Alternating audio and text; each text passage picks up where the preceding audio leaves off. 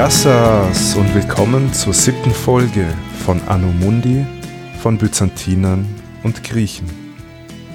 Es freut mich, dass ihr wieder dabei seid, wenn wir unsere Reise durch die römische, byzantinische Geschichte fortsetzen. Vor zwei Episoden beschäftigten wir uns mit dem späten vierten Jahrhundert und im Besonderen mit der Regierungszeit von Kaiser Theodosius dem Großen. Theodosius regierte bis zu seinem Tod im Jahr 395 und er war, wie sich später herausstellen sollte, der letzte Alleinherrscher über das ganze römische Reich. Das Imperium Romanum war nun gegen Ende des vierten Jahrhunderts schon stark christianisiert, wobei es immer wieder zu Auseinandersetzungen kam zwischen den Verfechtern der traditionellen heidnischen Kulte und den Anhängern der neuen bestimmenden Religion des Christentums. Der Kaiser war wie selbstverständlich Christ und die Kirche wurde in die Machtordnung des Reiches eingebunden. Wir haben in der vorletzten Folge auch von den Westgoten gehört, die die Donau überquert hatten und in der Folge einen großen Unsicherheitsfaktor am Balkan darstellten. Und generell hatten die Römer mit der Sicherung ihrer Grenzen, besonders an Rhein und Donau, zu kämpfen, da immer wieder barbarische Stämme bestrebt waren, auf römisches Gebiet vorzudringen.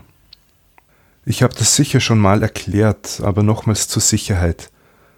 Wenn in diesem Podcast von Barbaren die Rede ist, ist das in keiner Weise abwertend gemeint.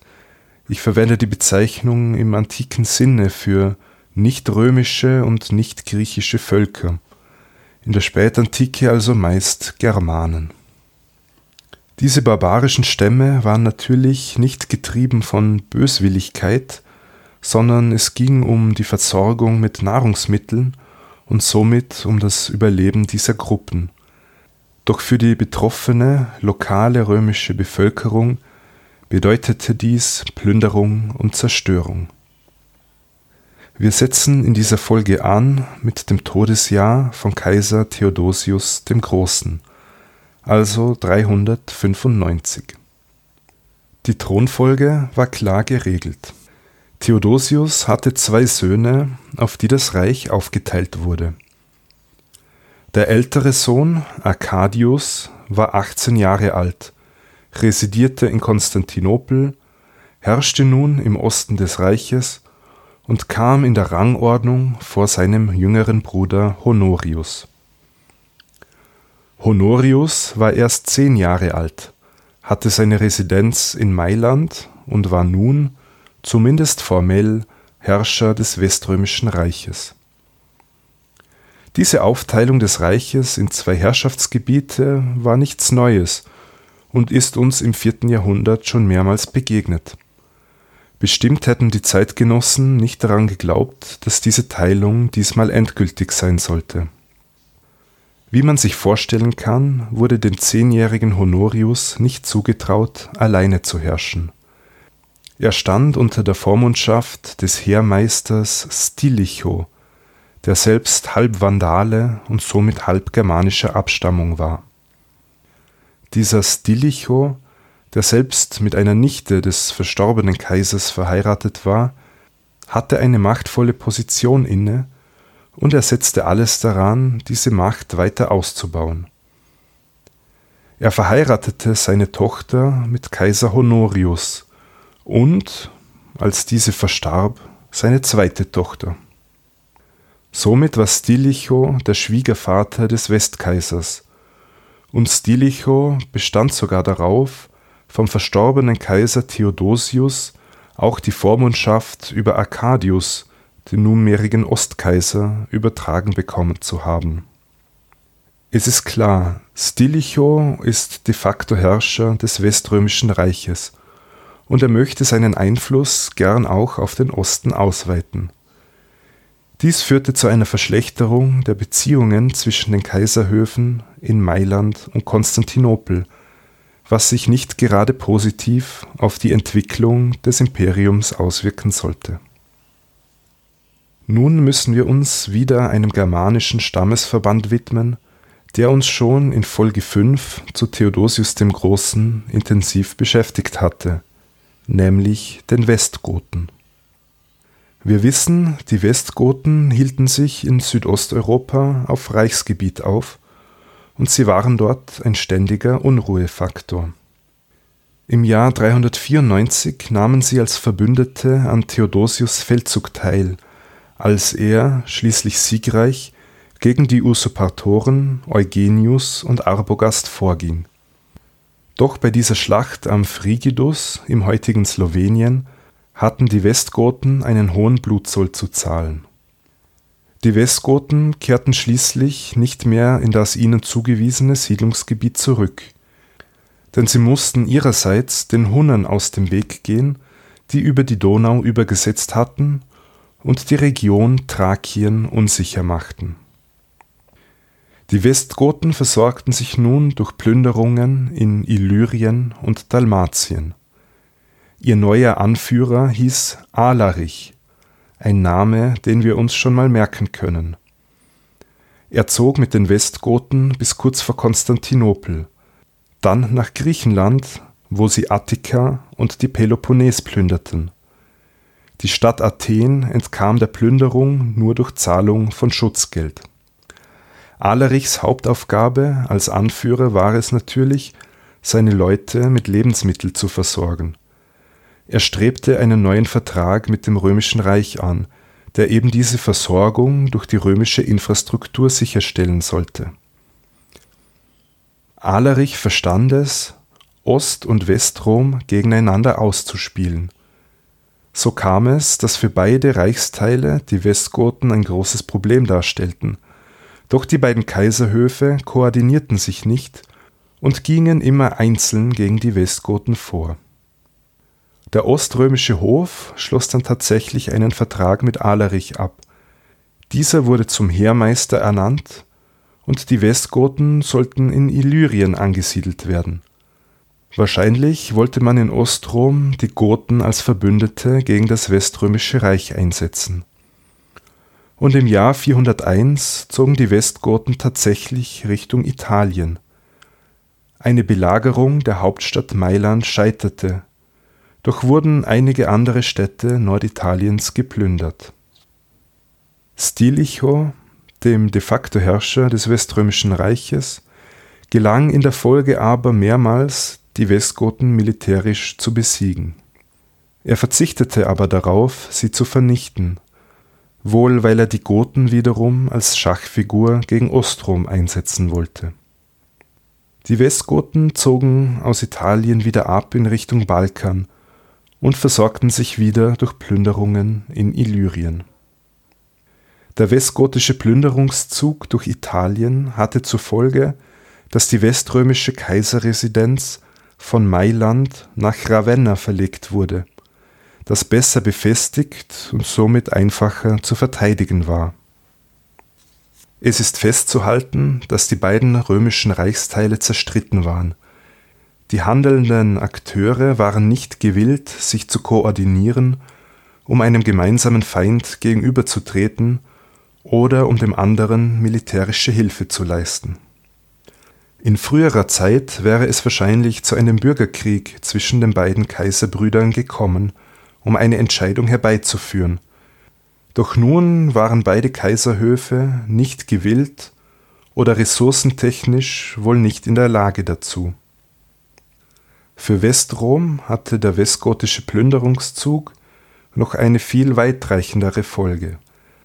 Da es sein Militär in Italien, also im Inneren des Reiches, einsetzen musste, wurden die Außengrenzen vernachlässigt.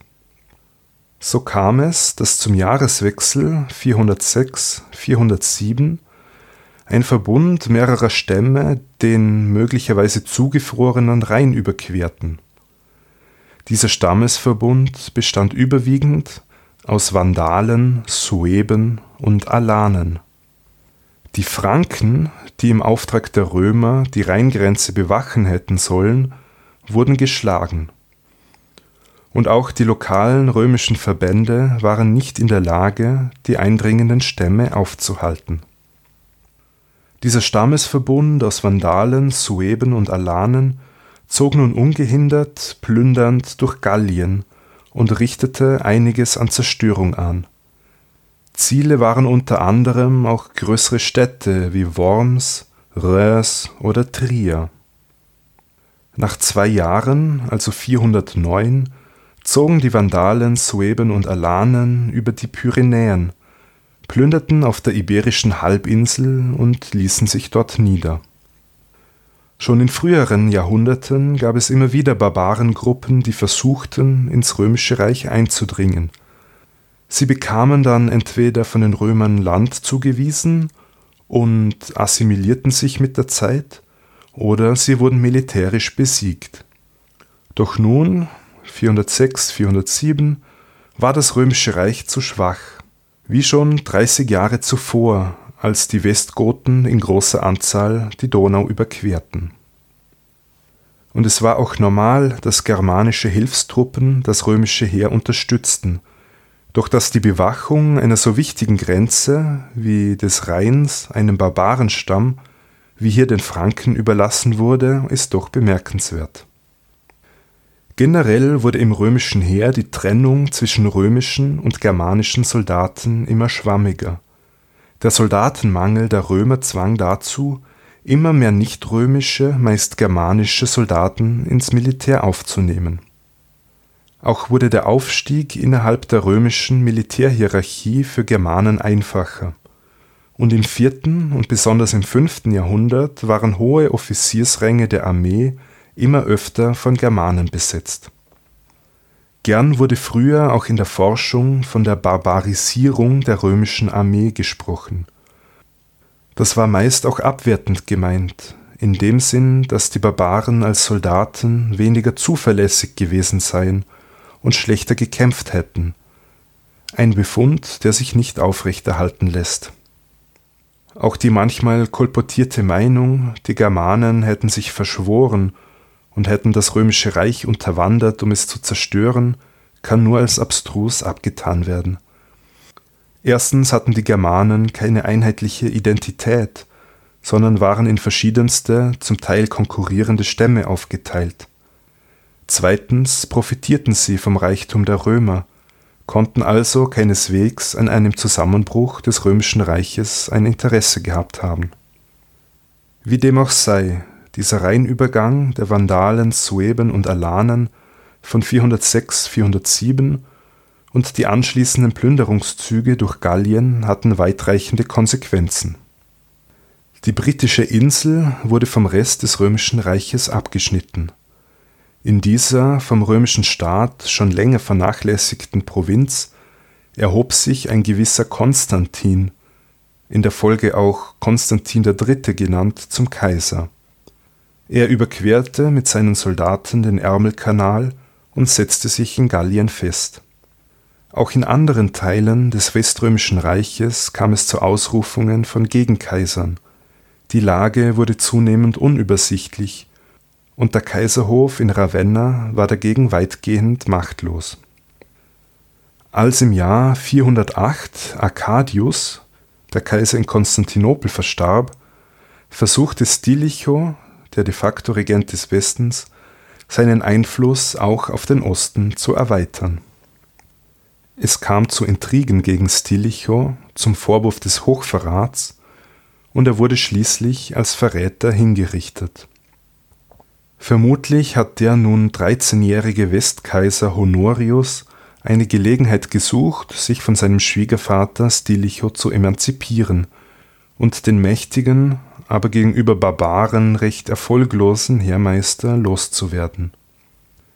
Stilicho sollte aber nicht der letzte germanische Heermeister sein, der die römische Politik wesentlich mitbestimmte.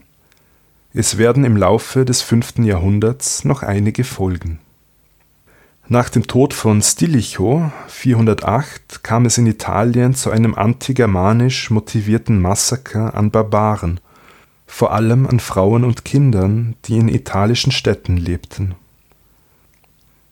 Nun müssen wir wieder zu unseren alten Bekannten, den Westgoten, zurückkehren. Diese sind nach ihrem Plünderungszug durch Italien wieder auf den Balkan zurückgekehrt. Der Westgotenführer Alarich forderte von Kaiser Honorius Gold, doch dieser lehnte ab und kündigte sogar den bisherigen Vertrag mit ihm auf. Alarich zog daraufhin erneut nach Italien, diesmal verstärkt durch Soldaten, deren Angehörige eben zuvor von den Römern massakriert worden waren die Kaiserresidenz Ravenna war zu stark befestigt, so wandte sich Alarich nach Rom, wohin er ungehindert vordringen konnte. Das römische Heer war jetzt hauptsächlich in Gallien gebunden, wo ein Usurpator bekämpft werden musste. Alarich und seine Westgoten kappten die Getreideversorgung aus Afrika und belagerten die Stadt Rom. Die Folge waren Hunger und Seuchen der Senat von Rom nahm Verhandlungen auf und schließlich zahlte die Stadt 30.000 Pfund Silber, 4.000 Seidengewänder, 3.000 Stück rotes Leder, 3.000 Pfund Pfeffer und 5.000 Pfund Gold. Vorerst war Alarich damit zufrieden. Er meldete aber bald daraufhin beim Kaiser in Ravenna weitere Forderungen, die dieser aber ablehnte so zog Alarich zum zweiten Mal nach Rom, wo er kurzzeitig einen Marionettenkaiser einsetzte. Honorius in Ravenna dachte angesichts seiner eigenen Schwäche an eine Flucht an den östlichen Kaiserhof. Doch jetzt kamen Hilfstruppen aus Konstantinopel, ein mittlerweile selten gewordenes Ereignis. Honorius fasste wieder Mut doch die circa 4000 Mann waren gegen Alerich zu wenig.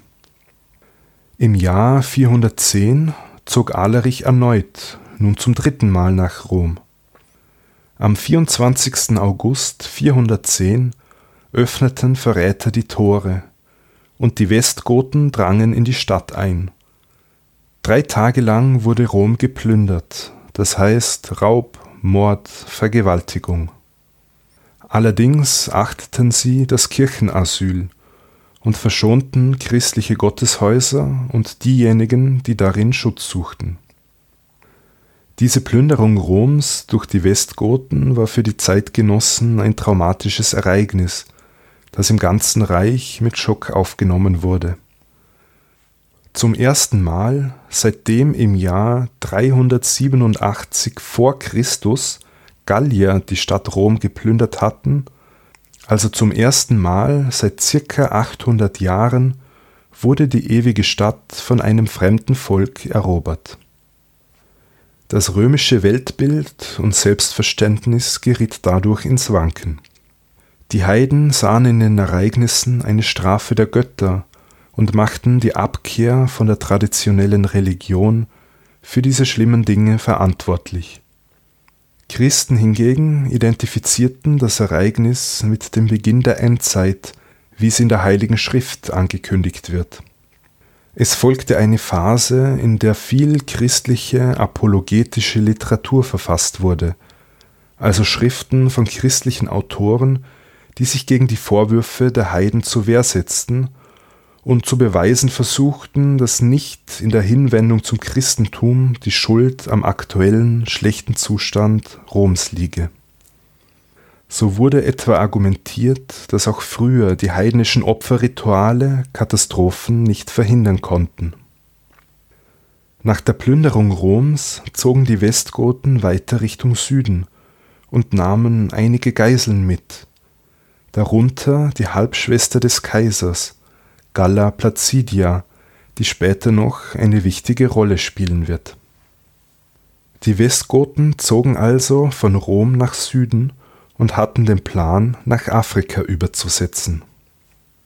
Die Provinz Afrika, im Wesentlichen das heutige Tunesien, war in der Antike ein sehr fruchtbares Gebiet. Sie war für die Getreideversorgung Roms zuständig nachdem die Erträge der größten Kornkammer des Reiches, nämlich Ägypten, nach Konstantinopel umgeleitet wurden. Die Westgoten fanden allerdings nicht genügend geeignete Schiffe, die sie nach Afrika bringen hätten können.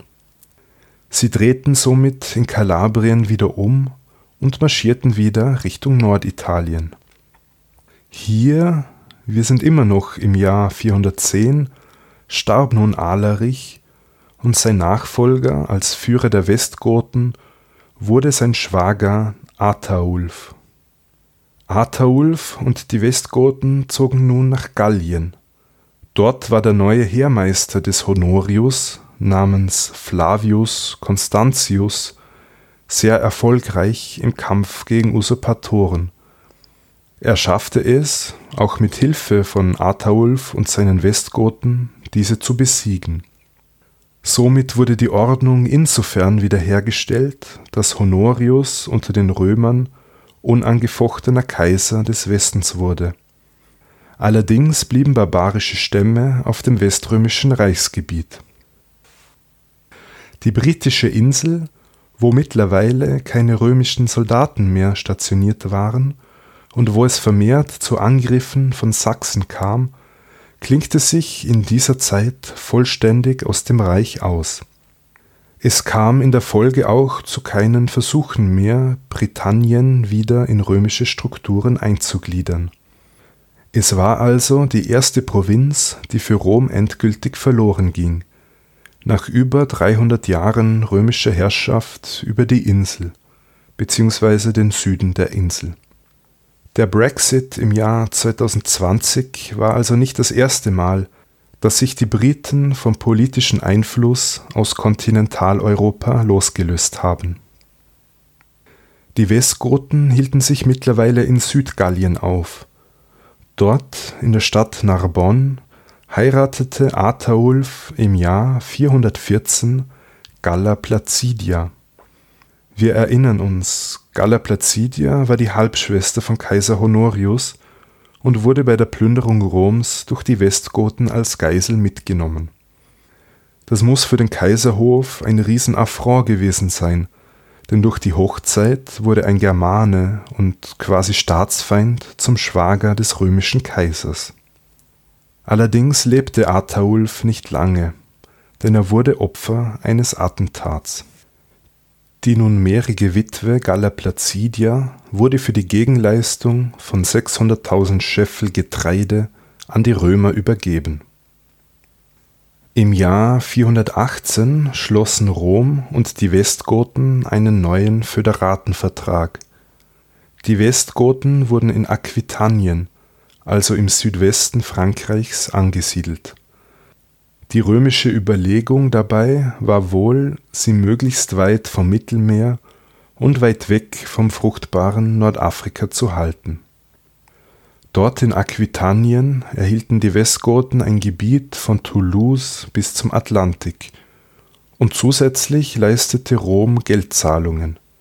Im Gegenzug waren die Westgoten zur Heerfolge verpflichtet Sie konnten in Aquitanien nach ihren eigenen Bräuchen und Gesetzen leben, und aufgrund der mittlerweile schwachen römischen Staatlichkeit in Gallien konnten die Westgotenherrscher eine immer weitreichendere Autonomie erringen und ihr Herrschaftsgebiet weiter ausdehnen.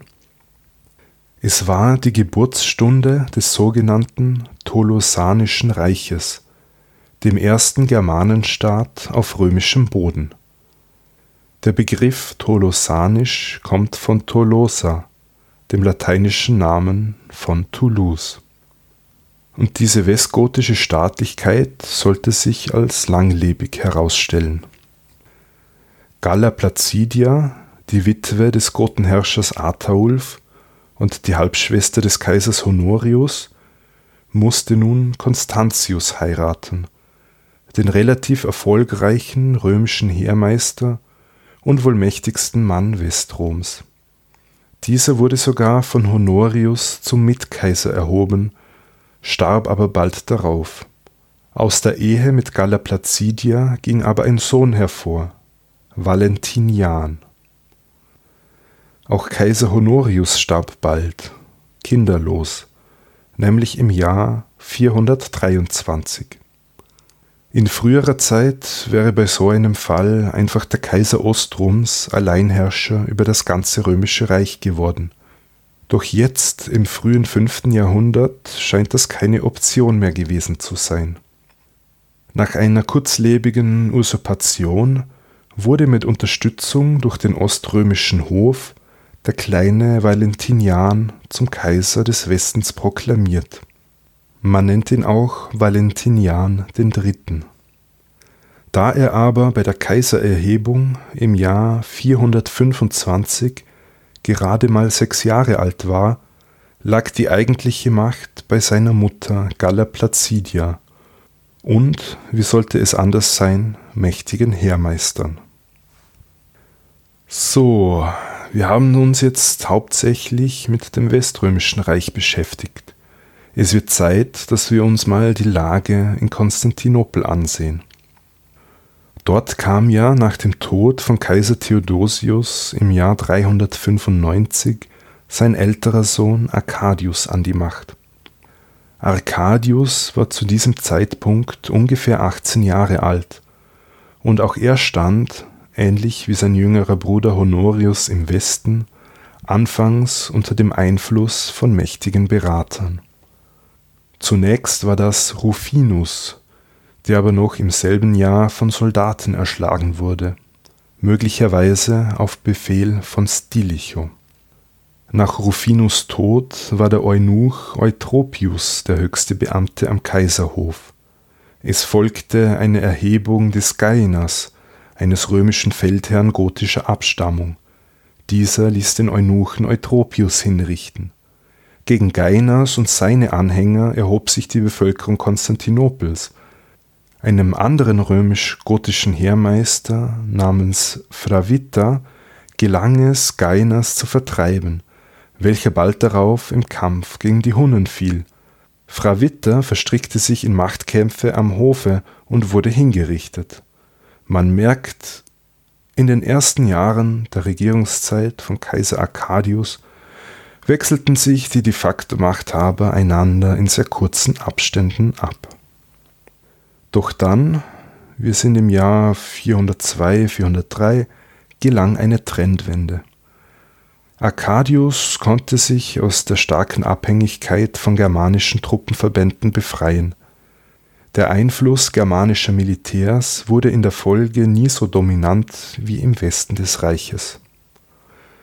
Religionspolitisch zeichnete sich Arcadius durch ein rigoroses Vorgehen gegen die Heiden aus und er ließ sogar Tempelzerstörungen anordnen, mit dem Ziel, den seiner Meinung nach Aberglauben auszulöschen. So befahl er, auf Wunsch des örtlichen Bischofs und unter Einfluss seiner strenggläubigen Ehefrau Elia Eudoxia, die Zerstörung des Marnas-Tempels in Gaza. Der Widerstand der lokalen Bevölkerung wurde mit Gewalt niedergeschlagen. Apropos strenge gläubige Ehefrau. Es war eben jene Kaisergattin Aelia Eudoxia, die die Absetzung des berühmten Predigers und Bischofs von Konstantinopel, Johannes Chrysostomos, betrieb. Diese Geschichte habe ich in Folge 6 zu den drei Hierarchen ausführlich erzählt und muss darum an dieser Stelle nicht wiederholt werden. Bereits im Jahr 408 starb Kaiser Arcadius, noch sehr jung mit gerade mal 31 Jahren. Arcadius Nachfolger wurde sein einziger Sohn, Theodosius II., und er war gerade mal sieben Jahre alt. Und Theodosius II. wird, so viel sei schon mal verraten, der am längsten regierende Herrscher des römischen Reiches. Er war nämlich 42 Jahre lang Kaiser bis zu seinem Tod im Jahr 450. Nachvollziehbarerweise konnte der junge Kaiser Theodosius II. nicht alleine regieren. Die Politik seiner Herrschaftszeit waren bestimmt von zwei Frauen, von seiner um zwei Jahre älteren Schwester Aelia Pulcheria und später von seiner Ehefrau Aelia Eudokia. Dazu kamen noch ein paar andere hohe Würdenträger wie Prätorianerpräfekten, Hofeunuchen oder Vorsteher der Verwaltung, die Einfluss auf den Kaiser ausübten. Auch im oströmischen Heer dienten viele Germanen, Es stieg aber keiner von ihnen in eine so dominierende Position wie der Heermeister Stilicho im Westen. Generell war das Oströmische Reich in der ersten Hälfte des fünften Jahrhunderts weniger äußerlichen Bedrohungen ausgesetzt als der Westen. An der Grenze zu Persien herrschte meist Ruhe. Es gab nur einen kurzen Krieg 421-22, nachdem man wieder zum Status quo ante bellum, also zum Zustand vor dem Krieg, zurückkehrte. Auch bewegten sich auf seinem Territorium keine fremden Völker derart frei wie etwa die Westgoten oder die Vandalen im Weströmischen Reich. Die größte äußere Bedrohung waren die Hunnen, die gelegentlich am Balkan Plünderungszüge durchführten. Durch gelegentliche Goldzahlungen konnten sich die Römer wieder für einige Zeit Ruhe verschaffen, mussten dafür aber den Staatshaushalt belasten. Auch in dieser Folge dürfen innerchristliche Konflikte nicht fehlen. Es kam in größeren Städten zu Auseinandersetzungen von Anhängern unterschiedlicher Glaubensauffassungen – eine religiös aufgeheizte Stimmung wurde gern auch von Kirchenführern ausgenutzt, wie etwa von Kyrill, dem Bischof von Alexandria, der einen Mob gegen seine Gegner losließ. Kyrills kirchenpolitischer Gegner war Nestorius, der zuerst Bischof von Antiochia, dann von Konstantinopel war. Die theologische Auseinandersetzung drehte sich wieder um das Wesen Jesu Christi. Nestorius vertrat die Lehre des Dyophysitismus, der Zwei-Naturen-Lehre. Laut dieser sind die göttliche und die menschliche Natur der Person Jesu Christi geteilt und unvermischt. Daraus folgernd vertrat er die Ansicht, dass Maria nicht Theotokos, also Gottesgebärerin oder Mutter Gottes genannt werden dürfe, denn Maria habe nur den Menschen Jesus auf die Welt gebracht, nicht den Gott. Diese Auslegung war aber recht unbeliebt und die Marienverehrung bereits verbreitet. Nestorius wurde in der Folge vorgeworfen, die Göttlichkeit Christi zu leugnen. Diese Lehre von Nestorius wurde von den Gegnern als Nestorianismus bezeichnet und wurde auf dem Konzil von Ephesos dem Dritten Ökumenischen Konzil im Jahr 431 verurteilt und Nestorius wurde als Bischof von Konstantinopel abgesetzt. In der Zeit existierte bereits eine eigenständige Kirche in Persien, in der die Lehre des Diophysitismus beibehalten wurde und bis heute überlebt hat auf diese Traditionslinie beruft sich die sogenannte Assyrische Kirche des Ostens, deren Anhänger heute hauptsächlich im nahen Mittleren Osten und in den USA wohnen. Im Römischen Reich spielte diese Lehre in der Folgezeit aber keine Rolle mehr. Und wenn einer von euch Jurist ist, dem könnte Theodosius II. auch ein Begriff sein – denn während seiner Regierungszeit sammelten die Hofjuristen und Mitglieder der kaiserlichen Kanzlei die römischen Gesetzeserlässe der vergangenen hundert Jahre. Die Gesetzeslage war nämlich unübersichtlich geworden. Jeder Kaiser hatte seine eigenen Bestimmungen erlassen, sie waren verstreut festgehalten und widersprachen sich zum Teil. Die Juristen des Theodosius II. sammelten also die Gesetze, trafen eine Auswahl und ordneten sie nach Sachgebieten. Nach acht Jahren wurde die Arbeit beendet und die Gesetzessammlung veröffentlicht. Man nennt diese Sammlung Codex Theodosianus, welcher in beiden Reichsteilen Gültigkeit hatte. Dieser Codex Theodosianus erlangte besonders im Westen eine große Bedeutung da er etwa bei den Westgoten, Ostgoten oder Burgundern als Rechtsgrundlage diente. Im Oströmischen Reich wurde dieser aber schon bald, nämlich im 6. Jahrhundert, vom noch bekannteren Codex Justinianus ersetzt, der auch unter dem Namen Corpus Juris Civilis bekannt ist. Ein weiteres Vermächtnis von Kaiser Theodosius II. hat wahrscheinlich jeder erblickt, der schon mal in Istanbul war, nämlich die Stadtmauer von Konstantinopel. Wir wissen, im frühen vierten Jahrhundert hat Kaiser Konstantin der Große die Stadt Byzantion zur kaiserlichen Residenzstadt ausbauen lassen. Dafür wurde das Stadtgebiet erweitert und als westliche Begrenzung die sogenannte Konstantinische Mauer errichtet. Konstantinopel verzeichnete in den nächsten 100 Jahren ein starkes Bevölkerungswachstum und wuchs über seine Grenzen hinaus. Dies und die neue Bedrohungslage durch fremde Verbände auf Reichsgebiet führten zum Entschluss, eine neue, stärkere Mauer zu errichten diese neue Theodosianische Mauer wurde circa zwei Kilometer westlich der alten Mauer errichtet, was das Stadtgebiet Konstantinopels um mehr als die Hälfte vergrößerte.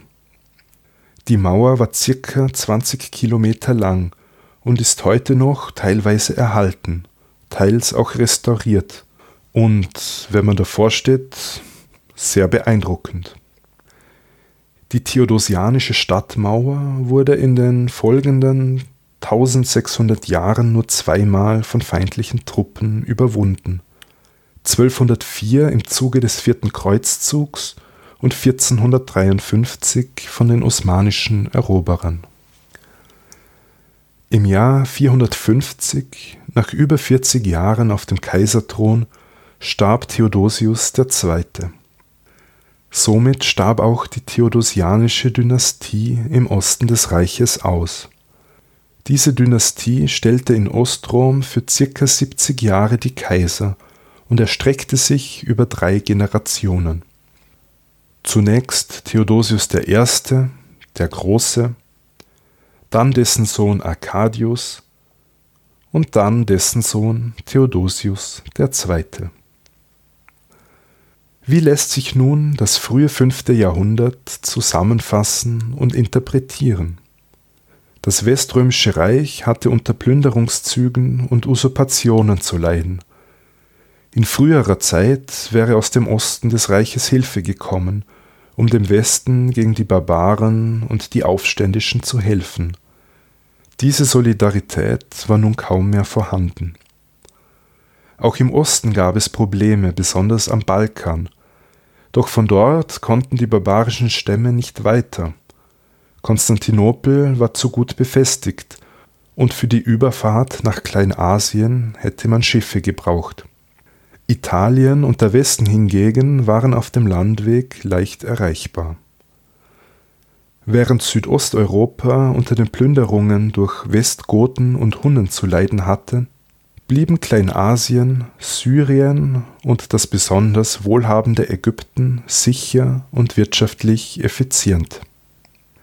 Die Lage Ostroms war wesentlich stabiler, und in Konstantinopel merkte man, dass man auch ohne den Westen lebensfähig war. Und auch die lange Regierungszeit von Theodosius II. war für die politische Stabilität des Oströmischen Reiches sicher kein Nachteil. Damit möchte ich es auch schon für heute belassen.